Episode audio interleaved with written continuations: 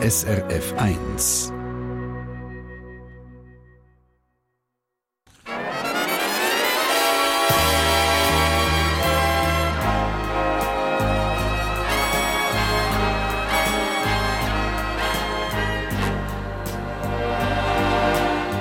Persönlich.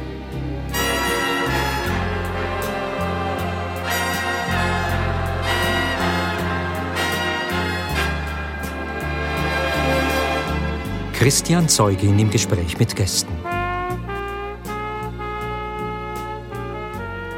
Einen schönen guten Sonntagmorgen, ganz herzlich willkommen zur Live-Radio-Talkshow und 1 zu 1 Fernsehaufzeichnung aus Chur, aus dem B12 Kaffee, Restaurant und Bar. Guten Morgen miteinander, guten Morgen, herzlich willkommen. Und es sind Geschichten, so wie sie nur das Leben selber schreibt, die wir in dieser Stunde kennenlernen. Ich freue mich sehr auf meine beiden Gäste mit zwei ausgezeichneten, wirklich ausgezeichneten Leben, zwei Menschen mit Pioniergeist, wo wir heute eine faszinierende Welt kennenlernen. Auf der einen Seite ist das Celina Gasparin, Biathlon-Pionierin in der Schweiz. Für alle die, die nicht sicher sind, was das ist, das ist Langlauf und dann noch Gewehr am Rücken also eine Ausdauer- und Präzisionsmeisterin. Damit hat sie als erste Schweizerin olympisches Silber geholt, 2014 in Sochi. Sie ist 38, verheiratet mit einem Langlaufprofi und Mutter von zwei Kindern. Daheim ist sie auf der Lenzer Heide. Einen schönen guten Morgen, Selina Gasparin. Guten Morgen. Und auf der anderen Seite der Mario Ilien. Sein Weg in einem Satz vom Döffli-Frisierer zu Chur zum renommiertesten Rennmotoreningenieur der Welt. Ohne ihn wäre der Motorrennsport nicht das, was er heute ist. Er hat mit seinen Motoren die amerikanischen Indycars und international die Formel 1 beflügelt. Das macht er seit einem halben Jahrhundert und auch heute noch mit seiner Firma in England und den USA. Er ist 73, verheiratet und Vater von zwei erwachsenen Kindern, daheim am Zürichsee. Ganz herzlich willkommen, Mario Ilien. Guten Morgen. Danke. Und wir haben abgemacht, wir machen die Sendung miteinander auf Du, wo wir uns schon so quasi unter Rennprofis getroffen haben. Also damit sind die beiden gemeint natürlich Selina Gasparin, aufgewachsen in Pontresina im Engadin. Die Jugend in den Bergen, man merkt so das Gefühl, die Landjugend, die haben alle ein Döffli. Ist das in deinem Fall gewesen? Hast du selber ein Döffli in deiner Jugendzeit? Nein, also bei uns im Dorf hat man bestenfalls das Velo gehabt. Ein Velo? Ah, okay. Obwohl, wenn man so am Berg ist, ist der Weg ist immer einfach, aber der andere umso strenger. Darum ist man oft einfach zu Fuß unterwegs. Gewesen. Das heisst, wenn du hast, schneller sein hast du einfach wirklich müssen schneller laufen oder schneller strampeln in den Pedal? Ja, so in der Kindheit ist eigentlich das gar nicht so im Vordergrund gewesen, um schnell müssen sein. Also ich glaube, so einem Dorfleben hat man gute Zeit und ist gemütlich unterwegs. Gemütlich, schön. Das heisst, das haben so quasi der Landjugend ein bisschen weiter unten überlassen, die Ich komme nämlich auf das wegen Mario Ilien. Wirklich ein begnadeter äh, Döffli-Frisierer offenbar hier zu Chur gewesen. Vielleicht erinnert sich der eine oder der andere, jetzt, der zuschaut oder zulässt. Ähm, wo hast du denn das gelernt, die Motoren schon damals schneller zu machen und zu frisieren? Ja, das hat sich ein, ein bisschen ergeben. Man hat von den Kollegen gesehen, was die machen und hat dann das Gefühl gehabt, man könnte es noch ein bisschen besser. Und was hat man denn gemacht? Ja, die, die sind natürlich plombiert gewesen. Da hat man mal, als erstes hat man so Plomben rausnehmen. Mhm. Da hat man natürlich die Kanäle ein bisschen verändert. Mhm. Die Übergangskanäle sind Zweitakter gewesen, vor allem. Das sind die Übergangskanäle. Ja, da Vergaser hat man dann noch ein bisschen etwas können machen. Und das ist ja eine Zeit, ich meine, noch vor Google, vor YouTube. Woher hat man sich das Wissen geholt als, als junger Bursch in den 60er Jahren? Ja, da haben die die Eltern haben natürlich schon ein bisschen Erfahrung gehabt, die Aha. älteren Buben. Und da hat man dann das langsam hergeschafft. Ich hatte nur eine Velosolex und äh, ich habe das Gefühl gehabt, wenn ich den Auspuff einfach ausgehängt habe und es einen Lärm gemacht hat, sei es schon ein bisschen schneller gefahren. Kann das sein? Eher nicht. Okay, also man sieht die Hütte, äh, wo man noch mal schnell beim Velofahren äh, zu bleiben, Selina Gasparin, man sieht die Hütte vor allem auf einem Mountainbike. Und du sagst, aber das ist ein E-Bike. Ja, genau. Das hast du jetzt so als, als Profisportlerin. Nein, also ich finde es zulässig. Ähm, ich muss da auf, auf dem Velo niemandem beweisen, wie fit ich bin oder sagen, Ja. dass ich dazu keinen Motor brauche, sondern ich habe voll den Spass, weil ich halt viel schneller, viel weiter komme und das Ziel ist halt auch dort einfach zuoberst auf den Berg rauf, möglichst auf den Bergspitze mit dem Velo. Und es geht einfach ein bisschen einfacher, Ja. oder? Der, der Mario Illin hat auch ein bisschen schmunzeln, als er das gehört hat, E-Bike. Selber E-Bike-Fahrer? Nein, Wieso nicht? also ich tue auch nicht so, so, so nicht so viel Velo fahren. Aha. Aber, äh, glaube, für ein E-Bike bin ich noch fast jung. Gratulation, einem topfitten 73-Jährigen in diesem Fall, absolut, natürlich. Du, Selina, ähm, bist als kleines Mädchen, und wir reden hier von der Zeit ab dem dritten Lebensjahr, schon auf den Ski gestanden, auf den Alpinski allerdings. Und dann das erste Rennen mit noch nicht einmal drei gefahren, das Jahr darauf, glaube ich, der erste Sieg mit noch nicht einmal vier. Du hast einfach von Anfang an, würde ich sagen, aufs Podest wählen. Ja, bei uns war das einfach normal im Dorf. Sind eigentlich alle, in dem Jahr, wo man drei wird, geht man, geht man in die Skischule. Das, das gehört dazu. Also das, Also es kann sein, dass der normal. eine oder andere vielleicht sogar noch die Windel anhat in diesem Alter, oder? Ja, das gibt es. Ja. Das ist natürlich sehr unangenehm im Skianzug. Ja, eben, genau, das ist ein bisschen schwierig, aber du hast die Windel bereits nicht mehr angehabt in diesem Fall. Da mag ich mich nicht erinnern. Es war für mich speziell, weil die Skischule auf Deutsch war und ich italienischsprachig daheim aufgewachsen bin. Mhm. Ja. Das war so die erste Challenge. Gewesen. Und dann sonst haben wir einfach an einem Hang müssen rauftänneln. Mhm. Es hat auch keinen Zauberteppich oder Lift gegeben, ganz am Anfang. Mhm. Und darum bist du in, in einem Morgen bist du vielleicht zwei oder drei Mal runtergefahren, höchstens, bis du amigs wieder oben Das warst. ist aber noch spannend. Das heisst, die haben wirklich durchgehend durchs Band Italienisch geschwätzt daheim. Das heisst, die ersten äh, schweizerdeutschen Worte in der Skischule gelernt, neben dem Skifahren auch noch. Genau, mein Vater ähm, hat dann gesagt, das heisst ja nicht Tau-Ski, weil ich eine Bün- äh, Berner Lehrerin hatte und haben dann auch von Berndeutsch reden und dann hat er mir dann, er, der zu Chur aufgewachsen ist, schon gesagt, nein, so gehe ich dann das So nicht. geht das nicht. Die kleine Selina kann nicht auf Berner, das darf nicht sein. Eben, Stichwort Chur. Äh, Mario Ilien hier aufgewachsen in, in Chur. Wie schnell ist man denn hier an einem Skilift? gewesen? Ich weiss nicht, wenn, wenn zum ersten Mal auf der Ski gestanden damals? Ja, auch so mit um die drei herum. Ah, doch auch, hä? Ja, Aber natürlich nicht gerade am Skilift. Also ich bin hier im Wiesental aufgewachsen und wir hatten ein Börtli. gehabt. Also das ist Ein Bördli, ja, das genau. Börtli. Und dort haben wir können runterfahren. Das waren unsere Anfänge. gewesen. Aber das ist etwa 10 Meter abgegangen vielleicht. Und dann die, nächste Grossstufe war dann in der Brasserie da oben. Neben dem Kantonsspital jetzt eine Wiese im Fürstenwald. Und dort hat man dann schon die, die grösseren Abfahrten können machen. Aber wir hatten natürlich Holzski, gehabt, wo man, wo man Ja, wir reden hier von, von den 50er Jahren, oder? Also, ja, ja. ja. Anmalen, roten Wachs haben wir gehabt. Wir drauf gemacht, keine Kante, nichts. Und, und dann die nächste Stufe war auf Brembrüsch rauf. Und ähm, auch wieder oh- ohne Kante. Und dann haben wir ab und zu mal können auf Brembrüsch und auf Chur runterfahren. Und Ambitionen, jetzt eben im Fall von der Selina, es gibt ein Bild, oder? Ich äh, glaube eben noch nicht vier, zum ersten Mal auf dem Podest offen gestanden. Wie, wie hat das beim kleinen Mario ausgesehen, so Ski? Äh, Na, na. ja, wir haben auch das Material nicht gehabt. ja, klar, ohne Kante wird es schwierig. Ohne Kante war es schwer. gewesen. Was ja erstaunlich ist, Bein und Füße von der kleinen Selina, wenn wir dort noch, gerade noch bleiben, die sind Eingips am Anfang. Was, was, was ist da gewesen? Ja, ich bin einfach mit krummen Beinen bzw. Füßen so gegen Ja. auf die Welt gekommen. Und dann haben wir das müssen früher gipsen, um das wieder in eine gute Stelle Mhm. zu kriegen. Und ja, dann haben wir mir einfach gesagt, ich soll irgendwie Ballett machen oder reiten oder einfach irgendetwas, wo, wo die Füße so gegen aussen Mhm. sind, um die, die Beinachse und Fußstellung ein bisschen ja, besser zu trainieren. Und dann ist äh, Skating eigentlich auch so eine gute Variante gewesen, Ja, um absolut, Beine gegen klar. aussen zu haben. Genau. Wie so lustig ist, oder? Ähm, dass du früher zur Langläuferin geworden bist, hat familiär mit deiner kleineren Schwester eigentlich zu tun. Wieso genau?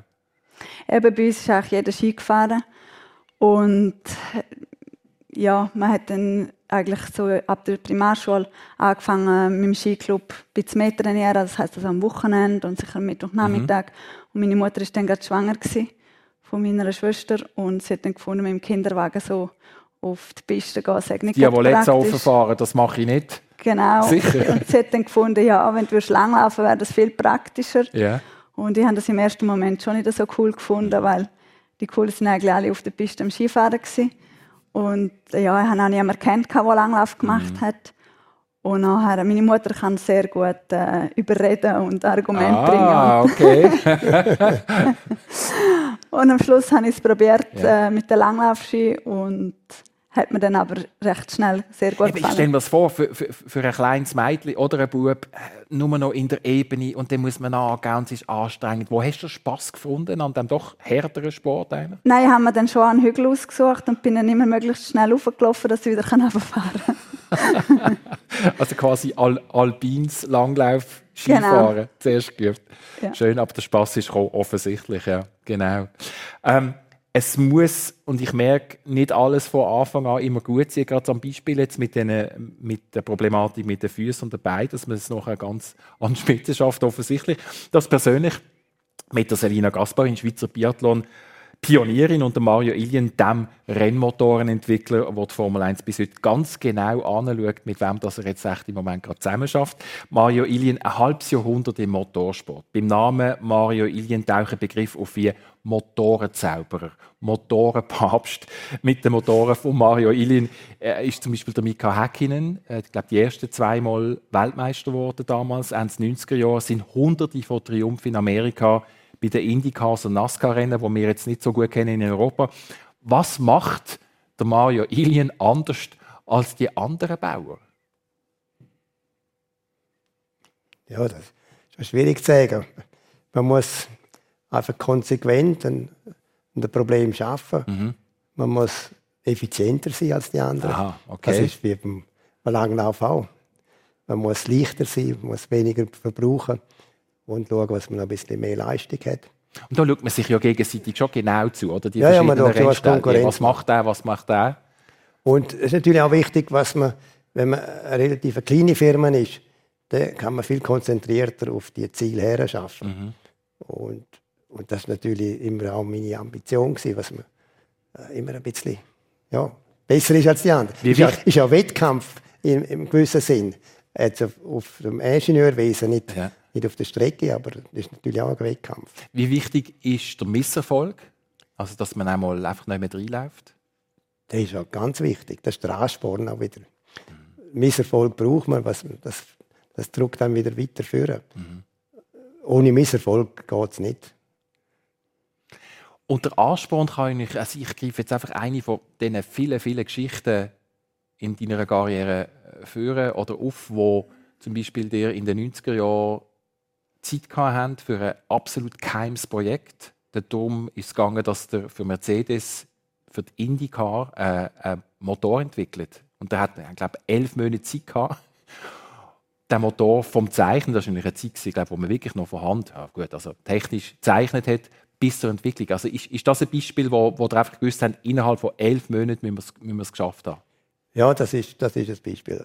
Also, das war ein Motor für Indianapolis, für das Indy 500.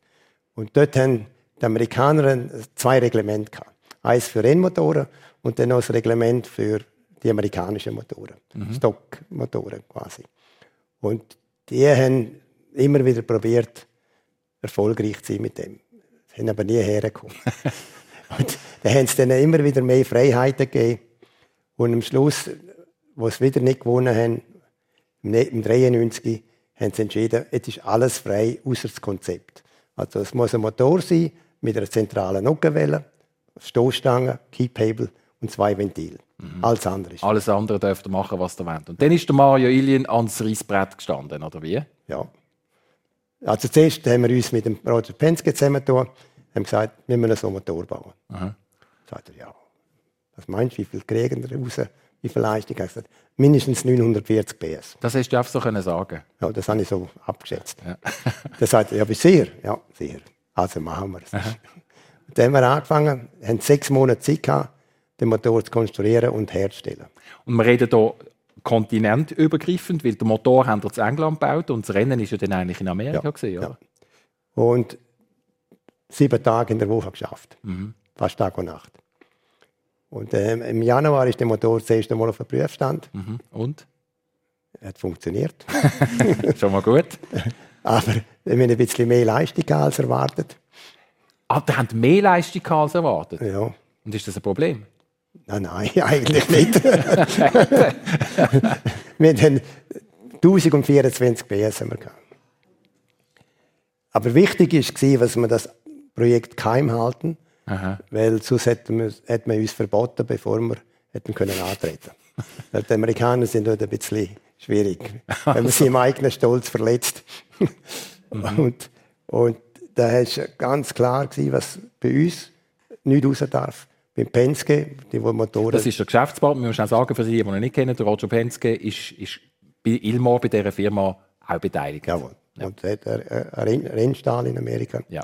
Der hat eine Gruppe gebildet von Leuten, die nur zur Nacht geschafft haben an dem Projekt. Und da sind wir gut testen auf Rennstrecken, die ihm gehört haben. Mhm. Alles abgesperrt. Und Das ist wie ein Krimi. wir, ja, ja. Das ist. Und am 6. April äh, 94 sind wir auf Stuttgart zu Mercedes und haben das Projekt denen vorgestellt, ob sie Interesse hätten. Dann hat der Helmut Werner, der hier Chef war von Mercedes, hat gesagt, Roger Penske, wenn du alle drei Autos mit dem Motor einsetzt, bin ich auch dabei. Okay. Und dann hat es einen Handschlag gegeben. Und im Mai hat dann das Training angefangen. Früher ist Indianapolis ist über einen ganzen Monat gelaufen. Drei Wochen Training und nachher eine Qualify, Quali- also Qualifikation, dann eine Woche nichts und dann das Rennen. Und dort haben wir, ja, haben wir müssen ein bisschen zurückhalten, was, was nicht so schnell fahren. Nein, Weil wir haben über 200 PS mehr als alle als anderen. der Rest. Über die Ziellinie sind wir mit 412. Über die Ziellinie. 412 Kilometer pro Stunde. Ja, mit dem. Yes! Und der Rundenschnitt von etwa 378. Das heisst, die haben müssen bremsen zum ersten Mal vor der Kurve, oder? Nein, nein, nein, nein, nein. Also, ja, in einem gewissen Sinn ja. Ja. Also, die fahren voll, aber tun mit dem linken Fuß leicht antippen. Okay, ja. Aber gehen- mit dem Fuß nicht vom Gas. Dann nachher haben sie gewonnen, oder? Ja, Pole-Position, Ja. haben gewonnen. Jawohl. Und dann ist der Motor verboten worden. Genau, das ist ja noch das. nachher, nachher ist es nicht zu viel geworden, oder? Haben sie gesagt, das geht nicht. Nein, geht nicht.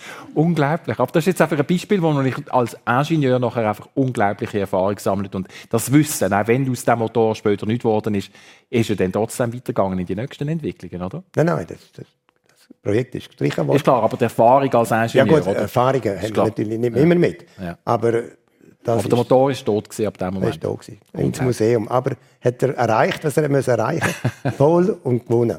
das ist richtig. Unglaublich. Live-Geschichte. Einfach ein Beispiel von vielen erzählt von Mario Ilien live auf SRF 1. Was der Zufall oder das Schicksal kann für eine Rolle spielen, je nachdem im Leben von einer Sportlerin, sieht man auch an dir, Selina Gasparin. Du bist eine Pionierin, habe ich gesagt, für den Biathlonsport in der Schweiz. Du bist die erste und einzige, die Olympiasilber geholt hat. Und wiederum ist es eher ein Zufall gewesen, dass du überhaupt als Langläuferin zum Gewehr gekommen bist. Das kann man wirklich sagen, es war ein Zufall. gewesen. Was ist dort genau passiert? Ja, ich bin nach der Matur auf Norwegen studieren, Mhm. weil ich einfach wollte ein Studium haben, wo mit dem Leistungssport, Winterleistungssport äh, vereinbar ist. Und äh, wo ich dann in Du Norwegen bist dort, muss man sagen, du bist im Kader von der Schweiz, oder? Im Nationalkader als Langläuferin, wo du auf Ich bin- Norwegen gegangen Ja, bist. ich bin im Langlauf Juniorenkader Ja. und bin dann nachher, als ich schon in Norwegen oben war, bin ich vom Kader rausgefallen und habe mein Studium aber nicht abbrechen, Mhm. weil das ist dort auch gut gelaufen und es war optimal organisiert für mich so. Und das hat noch zur Folge gehabt, dass ich in der Sommerferien mit dem Regionalverband, also mit dem Bündner Skiverband, trainiert habe, statt mit Und der du hast ja Nationalmannschaft. eigentlich nicht, du bist nicht schlecht gefahren, dass du aus dem Kader rausgekommen bist, sondern es ist einfach, wenn man ins Ausland geht, als Auslandschweizerin, hat es mit dem zusammengegangen. Ja, zu dieser Zeit ist es einfach nicht akzeptiert Ja. worden, dass man Okay. studiert und dass man im Genau, also- Ausland studiert. Dann. Ja. Genau. Und dann? Ja, und danach haben wir in der Sommerferien per Zufall in Andermatt das Trainingslager gehabt und dann hat der Trainer eine Art gefunden, ja, bisschen Abwechslung reinbringen, so einen Biathlon-Schnuppertag. Mhm. Wir probieren es mal mit Schiessen und ja, ich habe das noch cool gefunden, einfach etwas Neues und, Mhm. und dann gesagt, ja, ist noch lässig.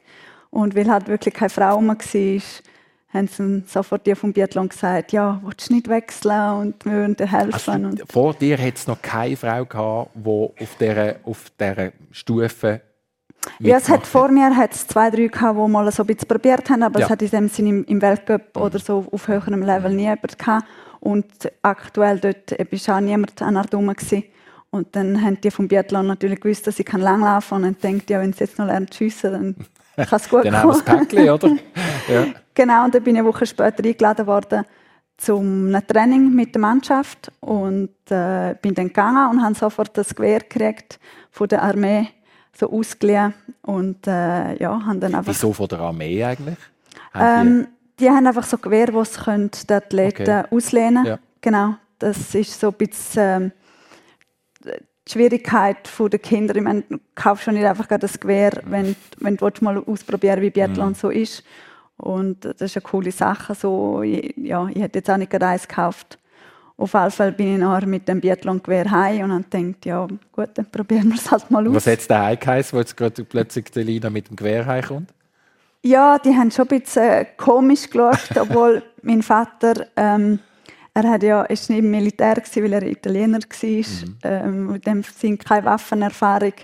Und ich bin vorher schon mal in einem Jungschützenkurs mit Sturmgewehr, also er hat dort schon den ersten Schock gehabt. ähm, ja, ich glaube, jetzt langsam hat er es überwunden, wo alle drei mit Waffen daheim. Die drei Mädchen, alle mit der Waffe, genau. Und wie schnell ist denn das gegangen? Also ich glaube, das ist ja nicht einfach äh, ein Talent auf der ersten Abzug oder Schuss, oder? Das muss man sich erarbeiten. Ja, das muss man sich erarbeiten und das ist auch schwierig. Ich habe halt am Anfang einfach selber ein bisschen geschossen. Also ich bin dann wieder auf Norwegen Ja, hochgegangen, habe das ja. Gewehr mitgenommen, habe aber mit den Langläufern weiter trainieren Mhm. und habe einfach so in der Freizeit bei den Biathleten so ein bisschen oder gefragt, wie sie es machen. Mhm. Habe aber leider in dieser Zeit sehr viel Falsches mir auch Ah, sicher. beigebracht. Einfach ja. weil, weil du selber dir das beigebracht hast. Genau. Ja. Okay. Und da habe ich eigentlich jahrelang oder bis, bis am Schluss teils damit zu kämpfen gehabt, dass ich das, die Fehler noch kann ausmerzen kann. Ja. Und ähm, das ist jetzt mir eben auch ein grosses Anliegen, dass wir in der Schweiz den Kind, Mhm. wo jetzt doch die grosse Biathlon-Begeisterung haben und mit Biathlon wollen anfangen dass man es denen von Anfang an richtig Mhm. beibringt. Was war denn so ein Also- Fehler, gewesen, den du damals einmal Ja, falsch ga, gemacht ganz hast? ein blödes Beispiel. Ich habe nach jedem Schuss habe ich so zusammengezuckt. und das, das merkst du selber nicht, oder? Das, Jawohl. du, du siehst dich ja nicht.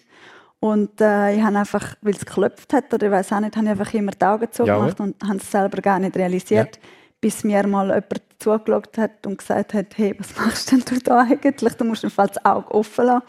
Es passiert dir selber nicht. Ähm, ja, und, und so hat es ganze Haufen Sachen. Es ist halt schwierig, weil der Schütz selber ist quasi in einer sehr vielfältigen Welt, aber von außen sieht man das wie nicht. Der liegt oder steht ja sehr statisch und gibt einfach den Schuss ab und das eine Art auch vom Trainer auch können zu vermitteln und als Schütz das können zu verstehen.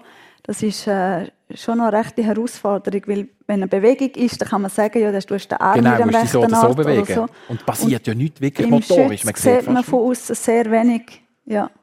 Also es ist anders gesagt auch eine mentale Sportart. Sepp auch, ja. Das ist einfach die, die ganze Wahrnehmung von ganz kleinen eben, Bewegungen.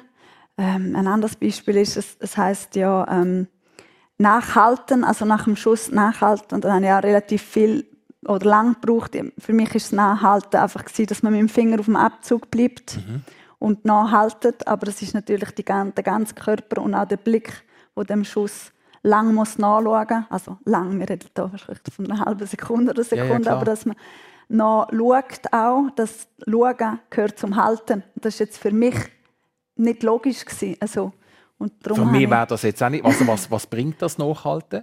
Einfach der Fokus, dass man fokussiert bleibt? Oder, oder Ja, was wenn man, das? wenn man den Schuss auslöst, dann geht das ähm, durch den Lauf durch, bis der die Waffe ver, ähm, verlässt. Ähm, wenn man dort das schnell. Bewegung Okay. aufs Gewehr gibt, dann hat das natürlich Auswirkung nachher auf den Schuss. Und äh, ja, das das ist ein Millimeterbereich oder nicht einmal, weil es Ja. hat nachher eine riesen Auswirkung auf die 50 Meter Logisch, weiter ja, vorne, wo die Scheiben ja. sind. Ja. Hat gerade wieder etwas gelernt he? über das Schießen. ein, ein gratis Biathlon-Kurs quasi, einfach mal zum Zuhören. etwas ist, glaube ich, ganz wichtig, was deine Garien ausmacht, Selina. Ähm, Geduld. Geduld hast du relativ früh gelernt. An was oder wie, wie lernt jemand Geduld, der ja eigentlich im Spitzensport tätig ist? Ja, ich glaube, ich, ich, bin ein relativ geduldiger Mensch und bin auch von daheim so ein bisschen erzogen worden, dass ja, ich, ich, bin mit meiner Mutter mit und wenn sie jetzt irgendwie jemanden ist besuchen und geredet hat, dann habe ich einfach neben gewartet, bis sie fertig ist und dann sind wir wieder heim. Also, ja, also so ein, ein gewisses einfach, ja, das haben wir vielleicht heutzutage auch nicht, so muss immer etwas laufen. Mhm. Ähm, ich hatte in der Kindheit sehr viel Zeit und einfach, ja, Wartezeiten, Geduld, mhm. so. Und nachher hm, ist bei mir alles sehr lang gegangen, äh, bis ich irgendwo angekommen bin und so. Und, und dort ist, glaube Geduld jetzt nicht im Sinn von warten vielleicht, aber einfach, dass man, wenn jetzt etwas nicht aufgeht, dass man es wieder probiert und wieder probiert. Und einfach eine Art Grundglauben nie aufgibt, dass, dass es etwas kann werden kann. Und ja, ich habe ja selber eigentlich auch nicht gewusst, wo der Weg kann hinführen kann. Ich habe einfach für mich selber ein bisschen besser werden und habe die Motivation gehabt, einfach etwas zu probieren, um ein bisschen besser zu werden, ein bisschen besser zu werden. Und auch wenn es mal schlechter gegangen ist, dann ist das gleich noch Motivation gewesen, um, gut, jetzt ist es halt nicht gegangen, aber nächstes Mal geht es vielleicht doch. Wie machst du das mit deinen Töchtern? Die sind ja noch relativ klein, gell? Drei und? Und sieben. Drei und sieben, ja. Ja. Ja, die sind auch nicht immer so geduldig. Eben, genau, sicher. äh, so als Erziehungsmaßnahme eigentlich noch eine grosse Herausforderung, aber ich probiere sicher auch die, die Werte weiterzuvermitteln, dass man einfach ähm, ja, muss dranbleiben und, und dafür etwas kämpfen oder leisten, bis es so weit ist. Also es klappt bei den wenigsten einfach so auf Anhieb. Mhm. Sind schon bei den Werten äh, spannende Inputs von der Selina Gasparin. Ähm, Geduld, nehme ich jetzt an, ist sicher etwas, wo man braucht auf der einen Seite als Rennmotorenentwickler und auf der anderen Seite fehlt dann je nachdem Zeit. Wie, äh, wie, wie, gehst du um mit dem oder wie bist du umgegangen einmal mit dem Zeitdruck und gleichzeitig halt vielleicht doch zu wissen, dass aus der Geduld heraus dann eine gute Idee vielleicht kann entstehen Ja, ich bin eher ungeduldig. ja. Aber der Zeitdruck ist natürlich da. Mhm. Das Rennen wird nicht verschoben, weil ich Sport bin. Mhm. Also da hat man natürlich ganz klare Vorgaben, wenn man was erreichen muss. Was für eine Rolle spielt eigentlich so eben äh, Thema wie Spionage Spionage im Rennmotorenbau. Also es gibt glaub, gewisse, gewisse ähm, Rennmotorenentwickler, wo, wo du nie mit ihnen zusammen geschafft hast, aber wo man schon einmal ein bisschen spielt und über den Garten hat geschaut, also zum Beispiel Ferrari vielleicht. Wie machen die das? Was hat man da so für eine Beziehung zwischen diesen verschiedenen Entwicklern? Ist das knallharte Konkurrenz oder auch äh, nimmt man es ein bisschen sportlich verspielt zwischeneinander? Ja, einerseits sicher knallharte Konkurrenz. Mhm. Spionage ist vorhanden, das mhm. gibt es haben wir auch erlebt. Wie denn? Ja, es ist ein, Beispiel, das ich sagen kann. In IndyCar ist Alfa Romeo in den 80er Jahren eingestiegen. Und Alfa war zusammen mit Ferrari. Mhm. Das war eigentlich an diesem einen Tag. Und damit die den Einstieg ein bisschen einfacher haben, haben sie entschieden, was mit einem Team, das wir beliefern, dann zusammengehen. Und dann haben sie zwei Motoren gestohlen von uns. Gestohlen? Gestohlen. Und auf Italien befrachtet. Mhm. Und haben dann einen zerlegt und einen den Prüfstand tun. Und das ein bisschen besser angeschaut, damit sie ja, eine Ahnung haben, wo sie her müssen, wenn sie Indie mitmachen. Und ich habe dann das erfahren, was da passiert ist. Haben die angeschrieben und ein bisschen droht. Und dann haben die mir den einen Motor in einer Kiste als Einzelteile zurückgeschickt. und, der, und, und, der, andere, der andere als Vollmotor. Und ja, ja das ist ja so ein bisschen Delikt gewesen, der Kavallierdelikt fast. Die Italiener ja. haben das relativ locker genommen. Aber ich bin dann, viele Jahre später, bin ich mal auf Maranello besuchen. Ich hatte immer einen guten, relativ guten Kontakt mit Ferrari. Und dann hat mir ein Ingenieur von dort hat mir dann gewunken, gesagt, soll mal zu ihm hinterher kommen, hat die Schubladen aufgezogen und dort hat das Teil drin für unseren Motor. Immer noch von euch, von der Ilmo. Aber eben, ich, ich, ich höre es, da ist ein gewisses Lachen auch dabei, also ja, man ja. nimmt sportlich. Ja, ja. Meine, es ist ja, auf eine Art ist es fast schön, wenn die mhm. ja, müssen abschauen. Ja, klar, und, ein Kompliment. Und sie haben zwar abgeschaut und gemeint, sie müssen es noch verbessern, aber es hat dann gleich nicht funktioniert. das Geld muss man haben, bevor man etwas kauft. Das ist, glaube ich, auch äh, eine Maxime, die du schon früher gelernt hast. Ja. Von deinem Vater schon. Jawohl. Auch von daheim, das ist bei uns immer so gewesen, was man, man kauft erst etwas, wenn man das Geld hat. Mhm. Und Zum Beispiel das erste Velo damals? Ja, habe ich halt müssen arbeiten, ja. Ausläufer. Tankboy bin ich gewesen. Tankboy? Tankboy, Das ja. hätte es noch gegeben? Ja. ja. Das ist schon dort ein Bezug zum Benzin und... ja, das ist jetzt nicht unbedingt der Ansporn aber ja. das hätte man können am Samstag und Sonntag machen. Mhm. Und da hat man noch dürfen arbeiten als, mhm. als Bub. Und hat eigentlich noch recht gut verdient dabei. Und ich habe mir dann das Velo damit verdient. Und dann, als ich das Geld hatte, hat mir der Papa die Hälfte gegeben. Mhm. dazu. Aber erst, als ich alles zusammen hatte. Ja. Ja. Ist das so seine Art gewesen, euch, das sind drei Buben, oder? Ja. Äh, euch etwas mitzugeben auf, auf der Weg? Ja, ich glaube, das ist ein, ein wichtiger Aspekt gewesen, was man das so mitgekriegt hat. Und auch später im Leben. Ich habe jetzt an der Firma habe ich nie eine Maschine gekauft, wenn wir das Geld nicht hatten. Zuerst, erst gekauft, wenn wir das Geld auf der Seite hatten. Mm. Und das hat natürlich auch Vorteil. Wenn es einmal ein bisschen schlechter geht, kann man den Gürtel ein bisschen enger schnallen und es geht immer noch weiter. Aber wenn man natürlich verschuldet ist, bis über die Ohren raus, dann hat man ein Problem. Ich will noch schnell beim Vater bleiben. Hat, glaube zu deinem Erfolg auch als Motorenbauer wie nie richtig den Bezug gefunden. Gell? Ich glaube, also du bist bereits in England und dein Vater hat glaube immer noch denkt, vielleicht wäre es bei der RHB ein bisschen sicherer als Job. Ja, absolut, ja, ja. Ja, der nicht können verstehen, was ich mit Auto zu tun habe und dann auf England gehen. Ja. Das hat er, hat er nicht kapiert. Und dann hat man dann, auch wo wir schon relativ grossen Betrieb hatten, hat man immer wieder Inserat geschickt auf England für, für gute, sichere Stellen in der Schweiz. unter, eben, unter anderem der HB. wäre so eine gute Stelle gewesen. Und Rennsport hat ihn natürlich überhaupt nicht interessiert. Aha. Auto auch nicht. Er war Gärtner. Er war Gärtner, ja. Und er hat ja auch nie das Rennen angeschaut. Er hat dann einmal der Mama gesagt, Mama, der muss das Rennen schauen. Und sie hat ihm dann das Resultat zeigen Aber geschaut hat er nicht. wir sind beim, äh, beim ersten Geld, das man verdient hat als Junge. Wie, weißt du noch, wie du die erste Sackgeld verdient hast, Selina? Ja, ein bisschen so mit verschiedenen Jobs, äh, ja. Babysitten, mhm. Servieren, auf einer Alp, so Sachen. Ja. ja. Auch ein bisschen einfach geschaut, dass etwas zusammenkommt. Schön. Ähm, wenn wir bei der Jugend sind, glaube ein wichtiger Ort für eure Familie ist noch äh, im Buschlaf, also in den Wurzeln von eurer Familie gewesen, auf einem Maiensäß. Wo du schon ganz früh, ich glaube ab drei sind ihr einmal dort offen. Was bedeutet dir der Ort dort im Buschlaf? Genau, ja, dort habe ich einfach die ganze Kindheit verbracht. Mhm. Wir haben auch jede freie Minute, Wochenende, da sind wir dort gewesen.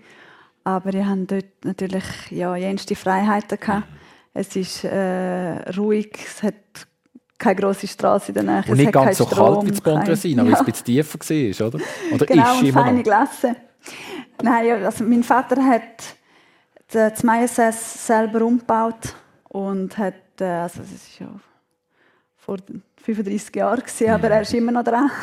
Also. es, gibt immer, es gibt immer irgendetwas Neues äh, zu machen und so habe ich eine Art äh, mit ihm ja, das Dach neu machen oder äh, den Verputzen an der Wand oder neue Böden rein tun. Eigentlich alles so ähm, dürfen mit ihm miterleben und ich glaube, das ist so als Tochter, zu, mhm. zu, als Vater-Tochter-Beziehung mhm. jetzt noch ganz wertvoll und cool gewesen. Und du bist noch die Einzige gewesen, oder? Äh, bis dann die anderen beiden gekommen sind, als Erstgeborene. Genau, die anderen zwei Schwestern sind halt acht und zehn Jahre jünger, darum sind sie immer so ein bisschen die Kleinen gewesen. und wenn ich ja, nicht mehr so wollte bäbeln, dann war es cooler, mit dem Papa mhm. etwas umbauen.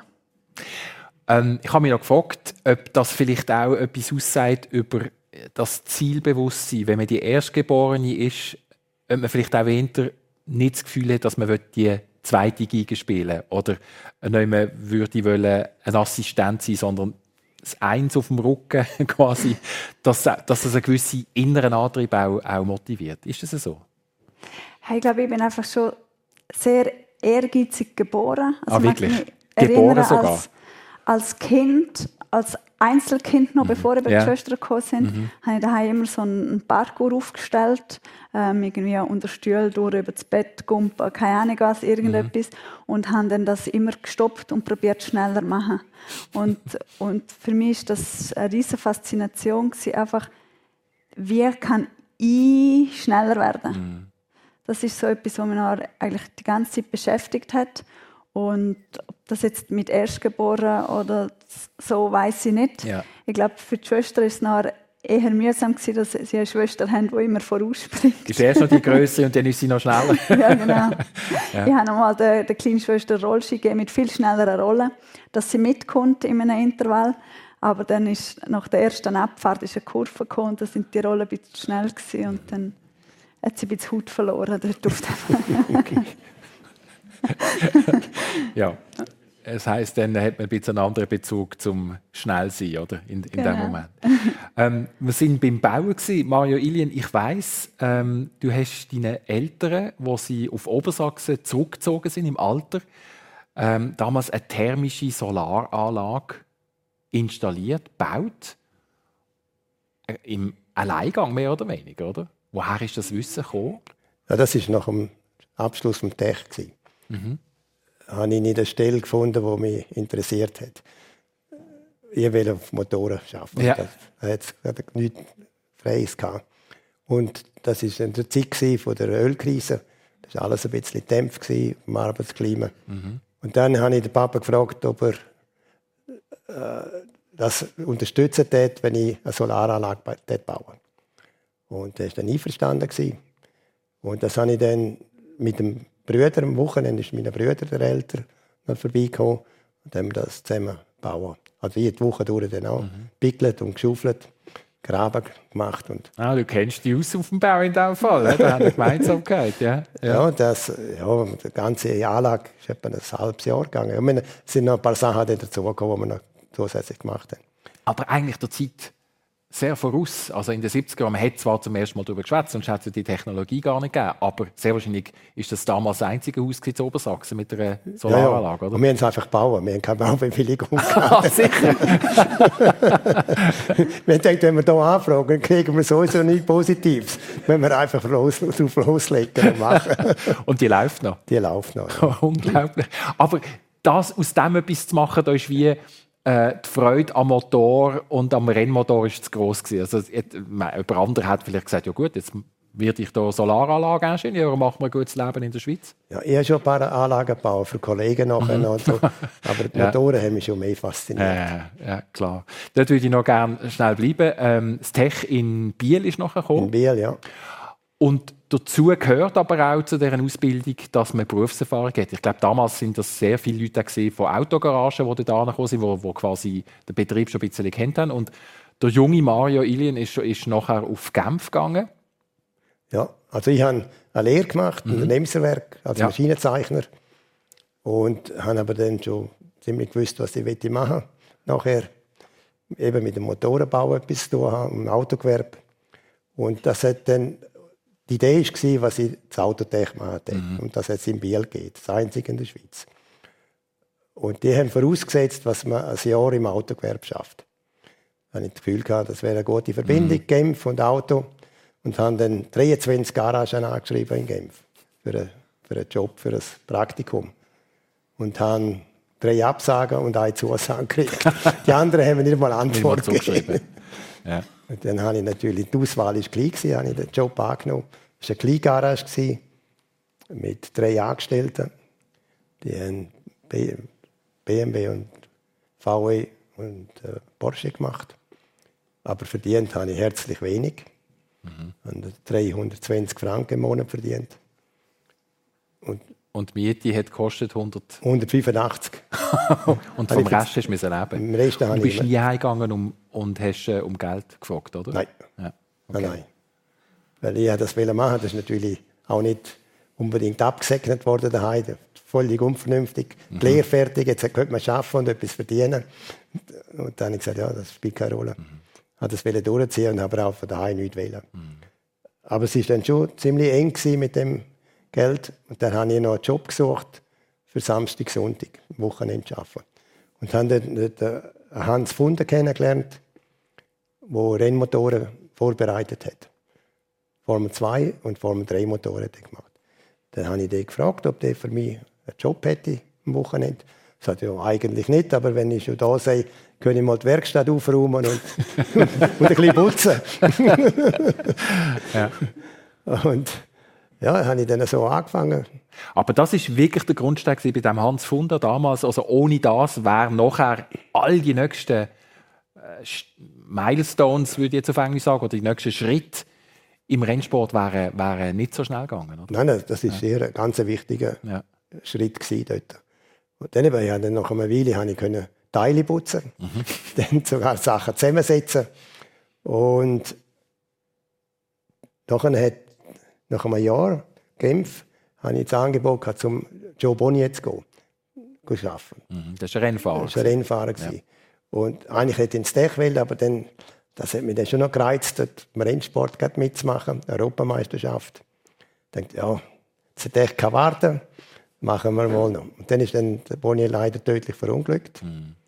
Und dann habe ich erst im Frühling drauf, hätte ich dann ins Tech können, bin wieder zum Funden zurück gefragt, ob er mir etwas zu tun hätte bis im Frühling. Und dann sagt er, ja, er hat einen Franzosen, Fred Stalder, der will einen Formel-2-Motor. Ich könnte doch zeichnen, ob ich das nicht machen will. Motor konstruieren für ihn. Das war natürlich schon ein, bisschen ein grosser Schritt für den Moment. Aber haben dann wir entschieden, ja, probiere ich. Dann haben wir dort in der Werkstatt neben dem Ofen ein Zeichnungsbrett aufgestellt. Und dann habe ich, habe ich dort angefangen zu konstruieren. Bleistift und Papier. Mhm. Bleistift und Papier, was heute undenkbar wäre. Also ich meine, ich nehme an, die Leute in, in der Firma Ilmo heute... heute nicht mehr, aber am Anfang habe ich auch alles mit Bleistift gezeichnet. Ja, ja. Sogar, noch, ich würde sagen, schneller gewesen als heute mit dem Computer. Sicher. so viel für Digitalisierung, man manchmal wieder da auf kritisch ja. Gut, das ist ja. heute ein bisschen komplexer. Ja, ja klar. Äh, das Paket, das man macht, ist sicher besser als mit dem mm. Bleistift. Mm. Aber mit dem Bleistift hat man noch recht schnell können man hätte vor allem müssen studieren, wo man den Strich setzt. Heute macht man einfach einmal. Es ist viel einfacher zum Korrigieren. Wieder, genau. Ja. Ja, Live und persönlich erzählt von Mario Ilien. Wir müssen schon noch schnell über das Olympiasilber schwätzen. Selina Gasparin, der grosse Moment 2014 Sochi. Wenn würdest du sagen, ist der Traum vom Olympiasilber zum ersten Mal äh, konkret geworden, dass du dir hast ein Ziel setzen das will ich schaffen. Ab wann ist das, hat sich das auch manifestieren, mindestens mal im, im Geist? ja, das war ein bisschen ein Prozess, ja. gewesen, weil ich eigentlich lange nicht, nicht gewusst habe, was, was ist überhaupt Spitzensport. Mhm. Ähm, ich habe von daheim aus mich bewegen und so, aber ich habe irgendwie wie in meinem näheren Umfeld jetzt niemanden gehabt, der gesagt hat, ich will Weltmeister werden. Und ich so, ich auch. Das war wie nie rum. Und ja, es war für mich ein grosses Ziel, gewesen, überhaupt an Olympia zu gehen. Mhm. Und die Qualifikation 2010 in Vancouver mhm. ist schon ein riesiges Ding. Das war ein grosser Schritt. Gewesen. Genau. Ja. Und ich meine, das war nur vier Jahre vorher. Gewesen. Ist, also, zu dem Moment ist eine Medaille noch überhaupt nicht realistisch gewesen. Also vielleicht so in den fernsten Träumen. Also ja. ich meine, es hat ja, ich wollte auch Hollywood-Schauspieler ja, ja, genau. werden. Also man, man hat es nicht ja. konkret vor Augen. Mhm. Und ja, nachher hat es sicher damit zu tun gehabt, dass ich meinen Mann kennengelernt habe. Und er als russischer Langläufer natürlich da ganz konkrete Ziele gehabt und von Anfang an gesagt, ganz klar Medaille, alles andere ist, also, wieso machst du das aus?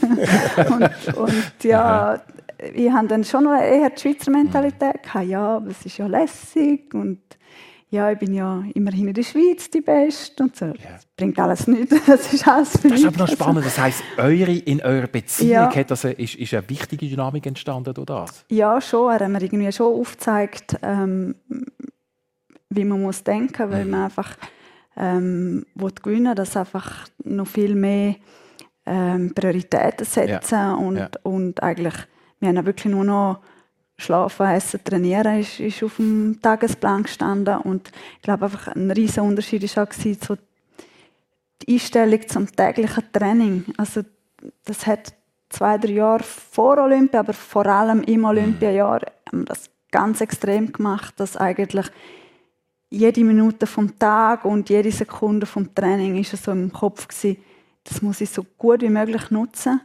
weil im Februar 14 sind die Olympischen ja. Spiele und dort muss ich oder will ich eine Medaille gewinnen. Mhm. Und äh, das ist jetzt mental schon auch sehr zehrend gewesen, mhm. dass so jeden Tag sich so selber zu pushen und und eben auch zum Beispiel im Kraftraum oder so, wenn irgendwie hat man das immer mit 20 Kilo gemacht, die Übung, und dann einfach, nein, heute mache ich es mit 21 Kilo oder mit 22 Kilo.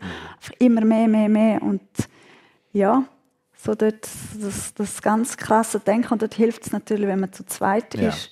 Und ähm, ja, zusammen den Weg kann gehen. Und darum ist es eigentlich umso cooler gewesen, dass wir dann beide Medaillen in ja. Sochi gewonnen ja. haben. Ja. Es ist ja wirklich ein, ein Glanzpunkt. Ja. Oder, äh, das ist Ziel erreicht, check. Und ich glaube, ab dem Moment ist es dann auch einfacher gewesen für dich, wenn ich gerade andocken äh, der Entscheid zur Familie. Also, dass du gesagt hast, so, jetzt habe ich den grossen Schritt habe ich geschafft, das Silber habe ich in der Hand, jetzt könnte ich mir auch überlegen, ob ich vielleicht Mutter werden Ja, das, der Gedanke ist so ein bisschen in, in Sochi selber ja. ähm, entstanden und wir gesagt haben, ja, eben, vielleicht gibt es auch etwas anderes. Mhm. Und ich glaube, ich habe mich so dermaßen krass auf die Rennen vorbereitet über eine lange Zeit, mhm. dass ich wie eine Pause gebraucht mhm. habe. Mhm. Ich meine, Gott, ich hätte jetzt irgendwie auch zwei Monate auf einer Insel können, statt das Kind äh, machen. Mhm. Aber es ist, hat sich dort richtig angefühlt und ich habe wie eine neue Challenge gebraucht. Und ich glaube, das bin ich einfach so vom Typ her so, dass ja, ich bin dann an der Spitze und habe es dann einfach wie mit einem Kind auch nochmal arbeiten mhm. und dann später mit einem zweiten mit Kind. Mit zweiten nochmal. also ja, mein ja. Trainer hat einmal gesagt, ähm, wenn ich keine Hürde im Weg habe, dann tue ich immer selber Also ich ja. schaue immer selber, dass ich ja, mir Herausforderungen stelle. Mhm. mhm. Wir sind schon fast in der Endrunde, um beim Sport zu bleiben, wenn wir schon Stichwort Familie haben. Ähm, und Ehe und Beziehung. Ich glaube, die Ehe von Mario Ilien mit seiner Frau ist auch ganz nah zusammen mit dem Beruf. Ich glaube, äh, im September 84, ist das richtig, ja. wo die zusammengekommen sind?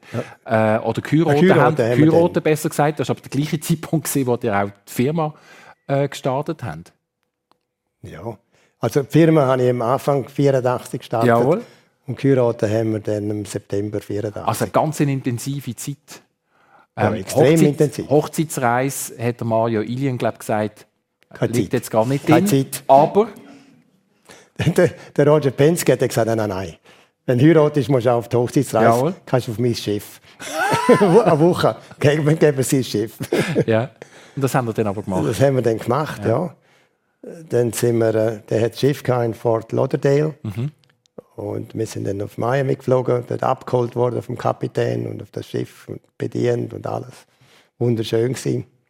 Eine Woche, ja, fast nichts da. Aber während dieser Woche haben wir dann gerade noch einen Vertrag mit General Motors, mit Chevrolet unterschrieben. Ja, das ist eine ernste Sache. Ja, und ich weiß jetzt nicht mehr, an welchem Tag auf der Hochzeitsreise das Telefon gekriegt, Roger Penske, er muss schnell auf Detroit kommen heute Abend. Ich, ich schicke den Flüger ab. und bin ich auf Detroit geflogen, haben ja. den Vertrag noch fertig ausgehandelt, bis am Morgen um 3 Uhr. Und am 7. bin ich wieder auf dem Schiff am Morgen, zum, zum Morgen. also ein kleiner Unterbruch ja. während der Hochzeitsreise. Ja, schön, aber daraus ist eine, eine lange Ehe entstanden, eben auch mit zwei Kindern, wenn ja. ich es richtig ja. erinnere. Genau. Bob und Michael, ja. ja. schön. Das ist persönlich auf SRF 1. Wir haben es über Pionierarten, über äh, Erfolg, über Entscheidungsmomente auch. Mario Ilien, wenn es äh, jetzt selber auf die nächste Reise? Ja, die nächste größere Reise ist in zwei Wochen etwa. Mhm. Gehe ich auf Japan für eine Woche. Gehen arbeiten? Gehen arbeiten, ja.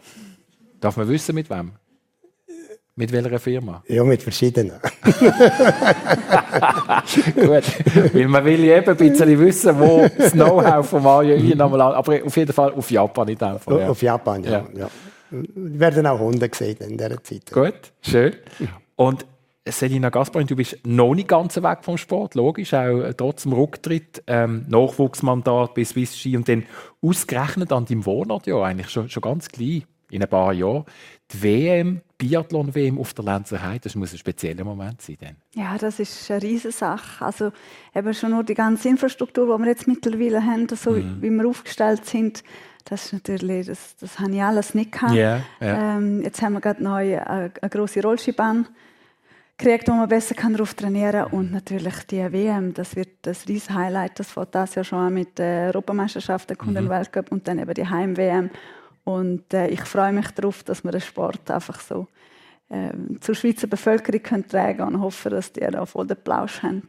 Wenn also wenn man es strahlend leuchtend in den Augen sieht, würde, ich meinen, da liegt also, überhaupt nichts ich werde sicher den Plausch im Weg. Schön. Schön. Ich bedanke mich bei euch beiden ganz herzlich, dass ihr euch Zeit genommen habt. Beiden alles Gute, viel Erfolg auf allen Wegen, wo auch immer. Und das war es von persönlich. Vielen Dank fürs Interesse. Ihnen allen eine ganz gute Woche.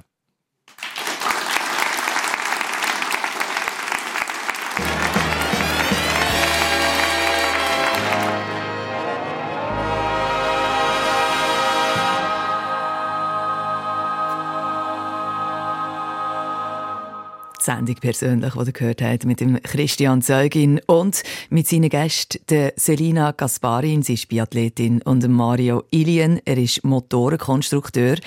Selina Gasparin ist das Jahr vom aktiven Biathlonsport zurückgetreten und Mario Ilien, er ist einer der prominentesten Rennmotorentwickler der Welt. Gelaufen ist es persönlich im B12 Restaurant und Bar in Chur. Für Technik verantwortlich der Severin Bucher und der Marco Gemperlin. Und die Sendung, die könnt ihr auch schauen. Sie wird nämlich heute Nachmittag um 4 Uhr auf SRF 1 gezeigt und morgen am Montag am Abend ab den 11 Uhr am Abend ebenfalls im Fernsehen auf SRF 1.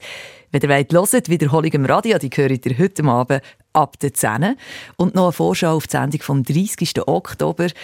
Dort empfahrt Daniela Lagergäste und ihre Gäste sind auf der einen Seite Nicole Glaus, die kennt ihr als Moderatorin bei SRF Meteo, hört jetzt auf, und Felix Bertram, er ist Dermatolog, plastischer Chirurg und Gastronom. Stattfindet tut die nächste persönliche Sendung im Hotel Seerose in Meisterschwanden und die Veranstaltung ist öffentlich, heisst, ihr könnt dorthin ganz einfach ohne Anmeldung vorbeigehen und schauen. Eine Sendung von SRF1. Mehr Informationen und Podcasts auf srf1.ch.